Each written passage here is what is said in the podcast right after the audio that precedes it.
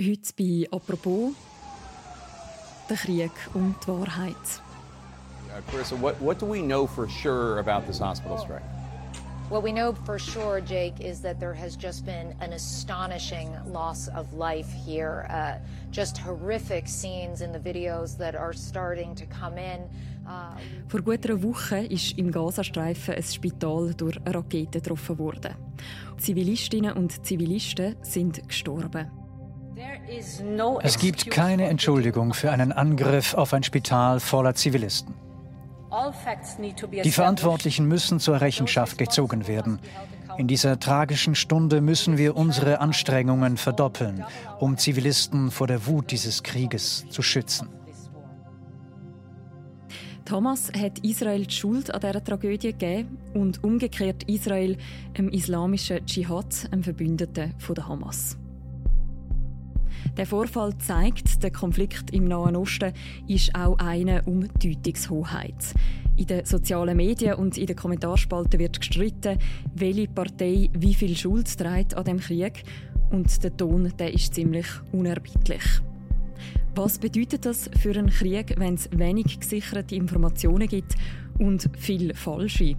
Wie gehen wir als Redaktion in unserer Berichterstattung mit dem um? Über das reden wir heute im Podcast «Apropos», im täglichen Podcast vom Tagesanzeiger und der Redaktion Tamedia. Mein Name ist Mirja Gabatuller und bei mir im Studio ist der Matthias Chapman. Er ist Mitglied der Chefredaktion von Tamedia und hat lange auch das News-Team geleitet. Hallo Matthias. Hallo Mirja.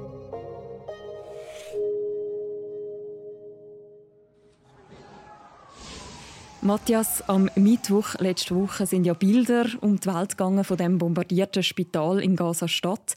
Was ist passiert?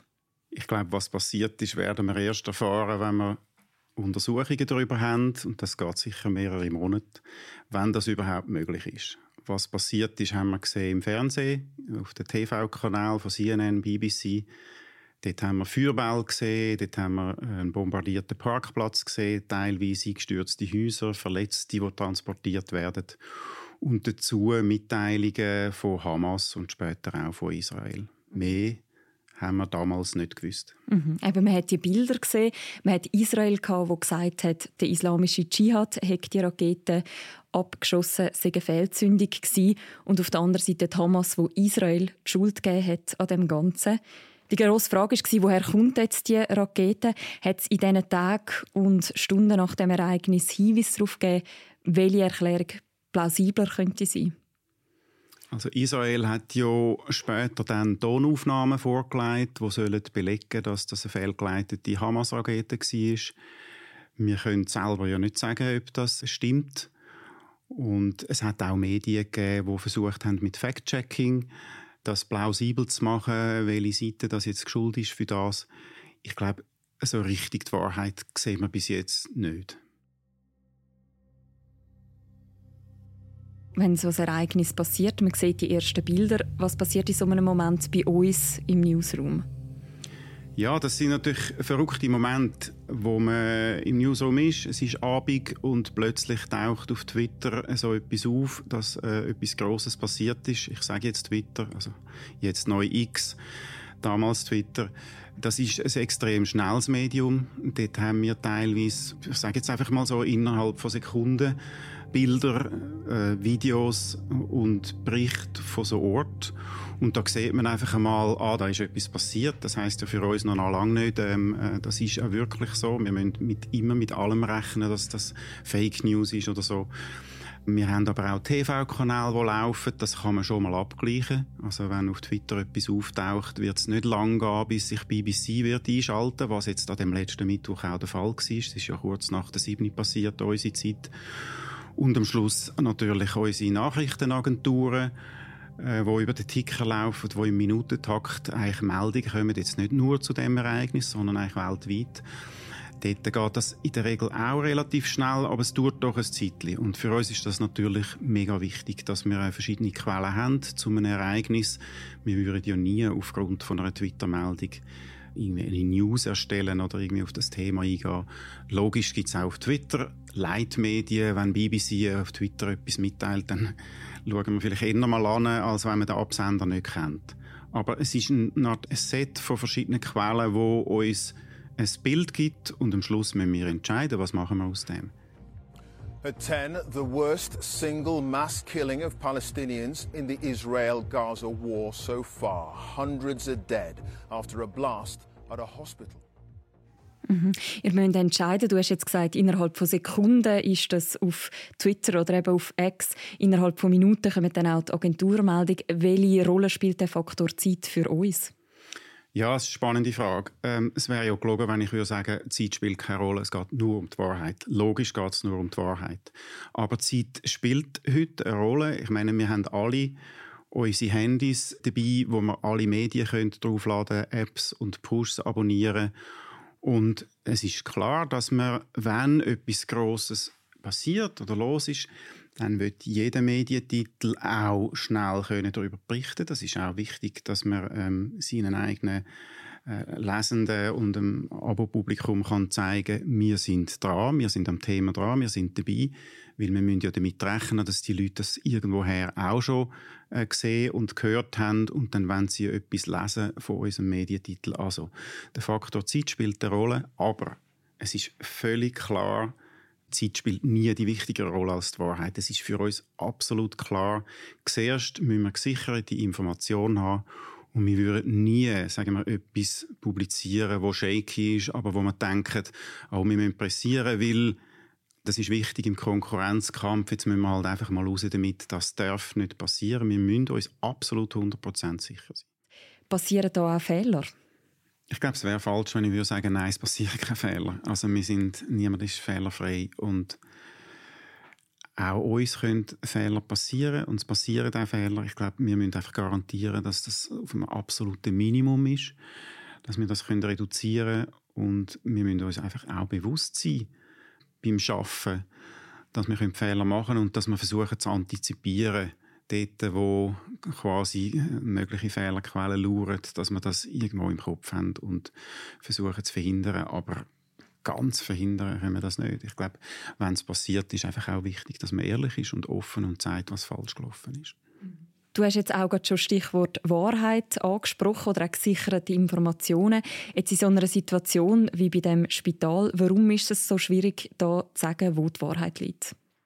Also bei dem Fall vom Spital ist es eigentlich recht klar. Im Gazastreifen gibt es ja im Moment kaum Journalistinnen und Journalisten, die rein können. Also wir haben eigentlich niemand am Boden, wie man so könnte wo uns eine Information kann gegenchecken und wo das kann überprüfen. Ich meine, im Ukraine-Krieg, um schnell auf die Seite zu schauen, in einen anderen grossen Konflikt, dort äh, hat es relativ viele Journalisten, auch an der Front teilweise, und das ist, glaube ich, ein dichtes Netz entstanden von Informationen, wo man auch ähm, kann darauf zurückgreifen kann. Ich glaube, in dem Fall, im Gazastreifen, ist das nicht der Fall. Wir haben eine Behörde, wo immer noch sagt, wir sind die Regierung von dem, quasi von dem Gebiet. Und die Information kommt jetzt in dem Fall ist von der Gesundheitsbehörde, wenn man dem so kann sagen, von der, von der Hamas gekommen. Sie haben gesagt, äh, was Sache ist. Und ja, wenn das dann die einzige Quelle ist, dann wird es dann ziemlich schwierig. Mhm. Es lässt sich fast nicht überprüfen, abschließend, wer die Rakete abgeschossen hat. Trotzdem hat es ein Ereignis, auch das hat man gesehen, sehr konkrete Folgen. Sei jetzt das für die Menschen vor Ort, aber zum Beispiel auch diplomatisch und in diesem Konflikt. Wie gefährlich sind so Momente, wo die Informationslage so unsicher ist? Ja, man hat es gesehen, bei dem Fall ähm, vom Spital, da ist der Joe Biden ist eigentlich unterwegs gewesen, schon fast in die Region. Er hatte einen Besuch in Jordanien, wo sie sich mit dem ägyptischen Präsident und dem Präsident vom Westjordanland getroffen hätten. Und das ist kurzfristig abgesagt worden. Also aufgrund von dem Vorfall, wo man ja eigentlich gar noch nicht gewusst hat, ja, wer ist schuld? Hamas hat dann gesagt, es war Israel gewesen. Und auf das aber hat es die Proteste gegeben auf den Straßen und, und es ist so wie für die arabische Welt oder für einen guten Teil von der arabischen Welt, glaube einfach im ersten Moment klar gewesen, da hat Israel etwas verursacht und weil die Amerikaner die Verbündeten sind, dann tut man den Präsident Biden wieder ausladen.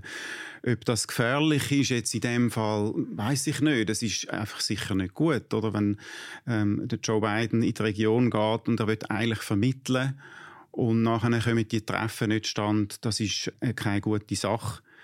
Gefährlich jetzt in dem Fall, muss man sagen, ist der ganze Konflikt. Ich meine, da droht ja fast jeden Tag eine weitere Eskalation an der Grenze auch zum Libanon mit der Hisbollah und ich glaube, die Lage ist einfach explosiv generell. Mhm.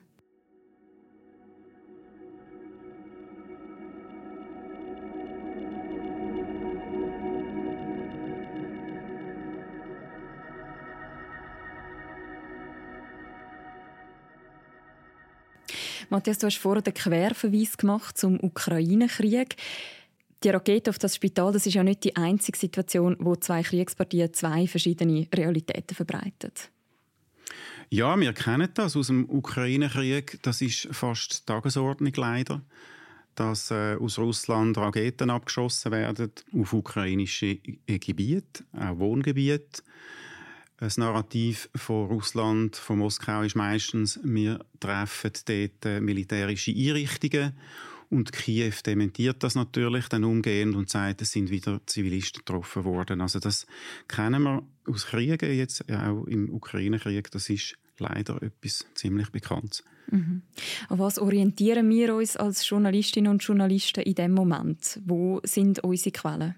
Ich meine, im Ukraine-Krieg, aber auch im Nahost, in der Nahostregion haben wir selber Leute vor Ort. Also das ist für uns extrem wichtig, dass die Leute dort sind, mit den Menschen reden, mit auch Regierenden reden äh, und sich selber können das Bild machen Das ist sehr, sehr wichtig. Und das haben wir jetzt auch in Nahost. Logisch, wir haben niemanden, der im Gazastreifen ist. Das wäre ja wahrscheinlich im Moment unverantwortlich. Das wäre extrem schwierig. Das ist wichtig und danebst die Orientierung, wie gesagt, ich meine im Nachrichtenbereich, ich habe ja lange im News-Team geschafft, im Nachrichtenbereich müssen wir mit Nachrichtenagenturen arbeiten. Das sind für uns ganz wichtige Quellen. Das sind Organisationen mit tausenden Mitarbeiterinnen und Mitarbeitern weltweit. Die betreiben Fact-Checking, die schauen Bilder an, versuchen das äh, zu prüfen, so gut wie es nur geht. Und wir müssen uns dort auf das können verlassen. Mhm. Du hast aber vorher schon gesagt, meistens erfahrt man es dann zuerst über die sozialen Medien. Welche Rolle spielen die in diesem Konflikt jetzt auch die Deutungshoheit in solchen Situationen? Ich meine, das wissen wir alle und sehen es auch alle. Die sozialen Medien spielen eine extrem wichtige Rolle, wenn es um Deutungshoheit geht. Ich sage jetzt da mal leider. Weil wir, wir wissen das und wir sehen es, es gibt die Bubblebildungen, es gibt die Lagerbildungen, es gibt die Schwarz-Weiß-Bilder in den sozialen Medien. Das ist schade, das ist äh, schwierig. Und ähm, darum sind wir Medien da, oder? Wir versuchen wirklich eine Art ähm, Bilder gesamthaft anzuschauen. Wir sind die, die beobachten, die beschreiben, die berichten, die einordnen. Und das ist unser Job. Es ist ein extrem wichtiger Job. Und wir hoffen natürlich auch, dass Leute sich nicht nur in den sozialen Medien informieren und orientieren, sondern wenn es mal darauf ankommt, dass sie auch merken, es gibt noch andere Orte. Das quasi als ein Werbung in eigener Sache. Man findet natürlich auch die ganze Berichterstattung jetzt auch zum Nahostkonflikt bei uns auf der Webseite und in der App. Es gibt ja in den sozialen Medien eine wahnsinnige Flut an Bildern, an Videos, an Informationen aus erster Hand. Wie filtert ihr das heraus, was für uns relevant ist, von dem, was vielleicht auch irreführend ist oder falsch? Der Angriff der Hamas auf Israel am 7. Oktober, der ist ja das ist ein Wahnsinn. Und auch ein Wahnsinn, was da an Bildern und Videos kommt, ist eigentlich unerträglich. Ich meine, da stehen verschiedene Faktoren im Raum. Wie geht man selber damit um, persönlich? Wie geht man ähm, journalistisch damit um? Im Journalistischen, auch dort ist wieder klar, es ist eine Bilderflut, es ist eine Flut von bewegten Bildern. Das gibt einem einen Eindruck in dem ersten Moment, was da passiert ist oder kann passiert sein. Wir müssen ja dann im Prinzip aussortieren und sagen, was wollen wir überhaupt zeigen und was ist zu viel. Ich habe einen Medienbericht gesehen, wo man praktisch mit einem Terrorist in eine Wohnung hineingelaufen ist, so im Shooter-Modus. So etwas finde ich darf man nie zeigen. Da dringt man ein, in eine Privatsphäre. Das sind grauenhafte Bilder. Ähm, wir müssen das entscheiden, was wir wollen zeigen und was nicht und machen das auch. Dort ist auch klar, wir müssen dort wieder auf Agenturen uns abstützen, weil sie einfach unheimlich viel mehr Kapazität haben, um das zu checken. Also welche Quellen ist wirklich echt, wo man kann man sich darauf verlassen und wo muss man aufpassen und aussortieren. Mhm.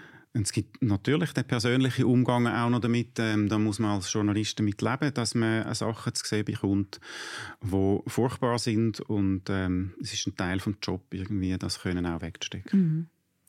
Matthias, du bist ja schon sehr lang im Newsroom tätig. Es gehört, das haben wir gerade besprochen, heute zu der Realität, dass jeder und jede theoretisch aus einem Kriegsgebiet kann selber Informationen mit der ganzen Welt teilen über die sozialen Medien. Ist es durch das heute einfacher geworden oder schwieriger, an gute Informationen heranzukommen?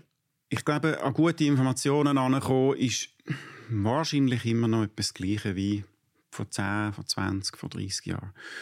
Einerseits muss man eigene Leute vor Ort haben und andererseits muss man einfach gute Quellen haben. Da hat sich möglicherweise nicht so viel verändert. Wir haben einfach eine, eine riesige Schwette an Informationen und Bildern und Videos aus so Konfliktgebieten. Und auch dort muss sich jede Redaktion fragen, was machen wir mit dem, was fangen wir mit dem an. Für mich ist es ein wichtiger Teil der Arbeit, aber nur insofern, dass es mir nicht als zweite oder dritte Quelle ein Gefühl gibt dafür, was ist eigentlich da los. Es ist eine Art wie ein Fenster, wo man noch immer hineinschauen kann. Immer mit dem Wissen im, im Hinterkopf. Es könnte auch Fake News sein, aber oft, also man hat ja dann inzwischen auch ein bisschen die Quellen auf Twitter oder in den sozialen Medien, wo man das Gefühl hat, das stimmt, was ich da sehe und beobachte und es gibt einem ein gutes Gefühl. Also nicht, ich fühle mich gut, sondern es gibt einem ein besseres Gefühl zu seiner Arbeit, wenn man etwas macht und man denkt, aha, da habe ich noch mehrere andere Quellen, wo das auch so zeigen. Haben wir gerade mit dem Thema Fake News auch Strategien, wie wir die können überprüfen können? Also gegen Fake News hilft einmal sicher gesunder Menschenverstand, erstens. Also ich meine, wir müssen uns ja eigentlich immer alle fragen, ist das, was wir lesen und sehen, entspricht das der Wahrheit oder ist da irgendetwas dahinter, wo eine andere Absicht hat? Und dann gibt es die journalistischen Mittel vom Fact-Checking. Dort muss man einfach ehrlich sein und sagen, das ist oft sehr aufwendig. Gerade jetzt, wenn es äh, um Konflikt geht in anderen Ländern, die weiter weg sind, wo wir zwar Korrespondentinnen und Korrespondenten haben, aber auch ihre Energie und ihre Ressourcen sind endlich und Fact-Checking ist wirklich eine aufwendige Sache. Wir sehen das. Mich hat das beeindruckt bei der Tat in Butscha, wo die New York Times mit einem größeren Team glaub, vor Ort war und Bild für Bild und Straße für Straße abgecheckt hat und fotografiert hat und gegengecheckt hat, stimmt das mit dem, was man damals gesehen hat und versucht hat, das plausibel zu machen. Aber das Stück hat auch gezeigt, wie aufwendig so etwas wirklich ist. In Butscha ist es unter anderem ja auch um Bilder gegangen, die zum Teil verfälscht sind. Wird das durch die ganze Entwicklung mit der künstlichen Intelligenz jetzt noch zu einem viel größeren Thema werden? Also stehen wir sozusagen am Anfang von einem nächsten Kapitel, was Fake News und Falschinformationen anbelangt? Ich glaube, das können wir nur erahnen.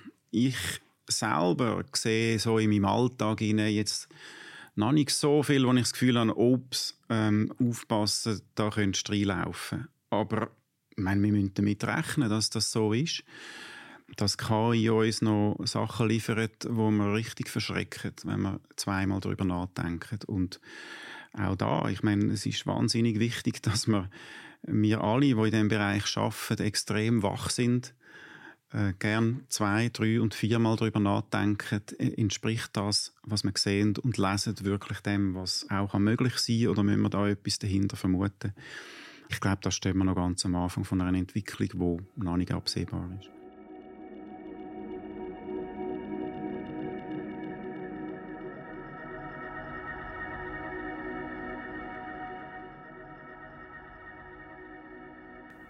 Matthias, du hast vor die Rolle der Medien auch beschrieben. In dem Nahostkonflikt ist der Ton in der Kommentarspalte ja oft sehr kassig. Es begegnet einem auch oft so ein das Schwarz-Weiß-Denken, das du vorher selber auch beschrieben hast. Wie schützt man sich jetzt bei der Berichterstattung davon, dass man quasi sich zu fest von seiner eigenen Haltung beeinflussen lässt?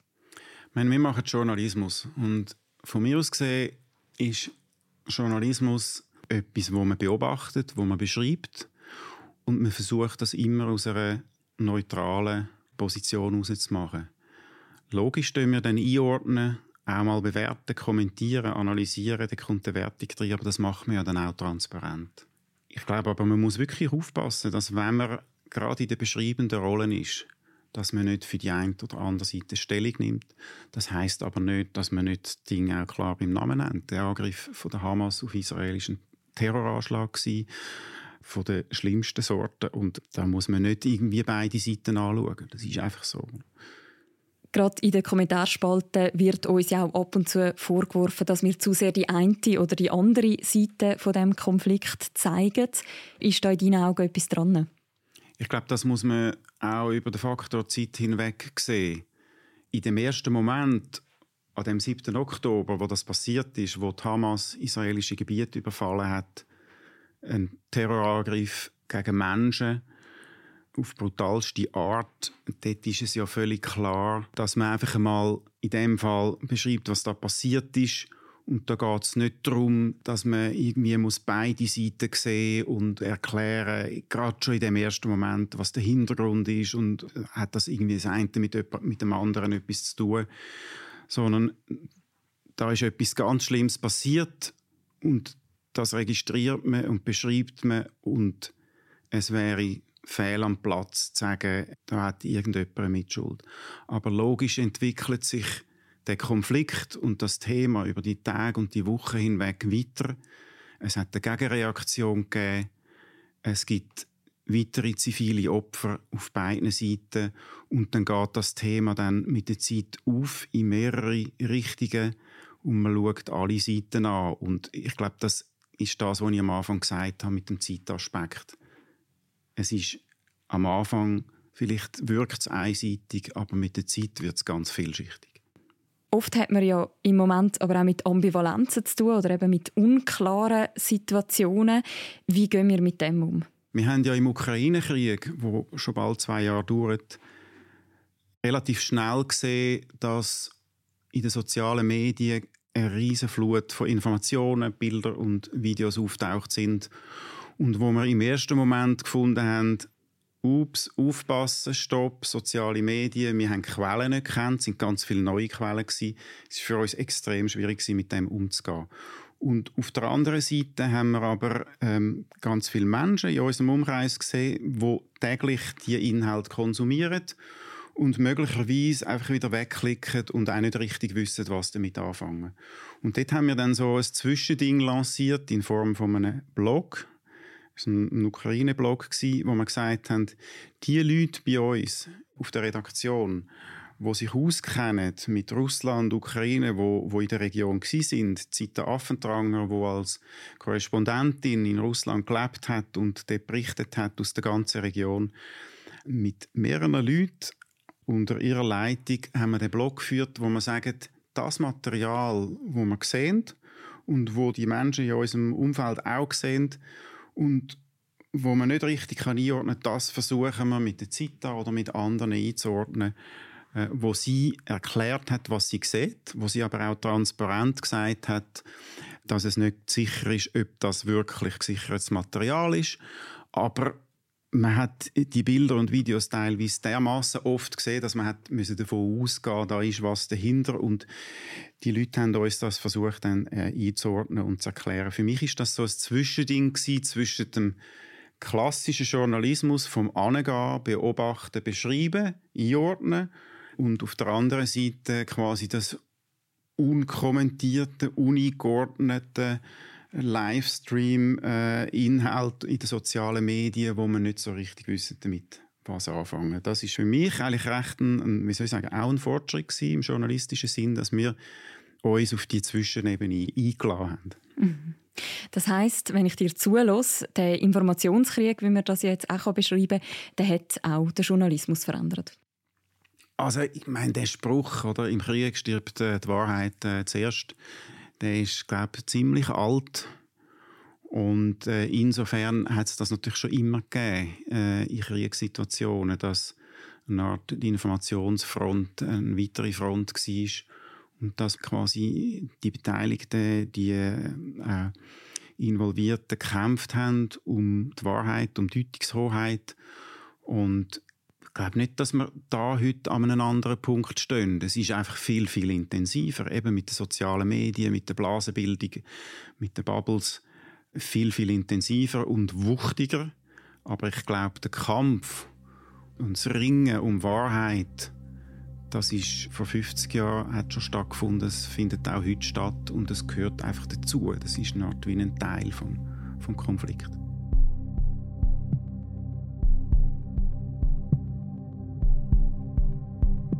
Danke vielmals, Matthias, für die Einordnung. Danke, Mirja. Wer die ganze Berichterstattung zum Nahostkonflikt möchte weiter verfolgen, man findet natürlich die ganzen aktuellen Ereignisse und Hintergründe bei uns auf der Webseite und in der App. Und wir verlinken auch noch ein paar ausgewählte Artikel im Beschreib zu deren Episode. Und das war die heutige Folge von unserem Podcast «Apropos». Die nächste Folge von uns, die hören ihr morgen wieder. Bis dann, macht's gut. Ciao miteinander.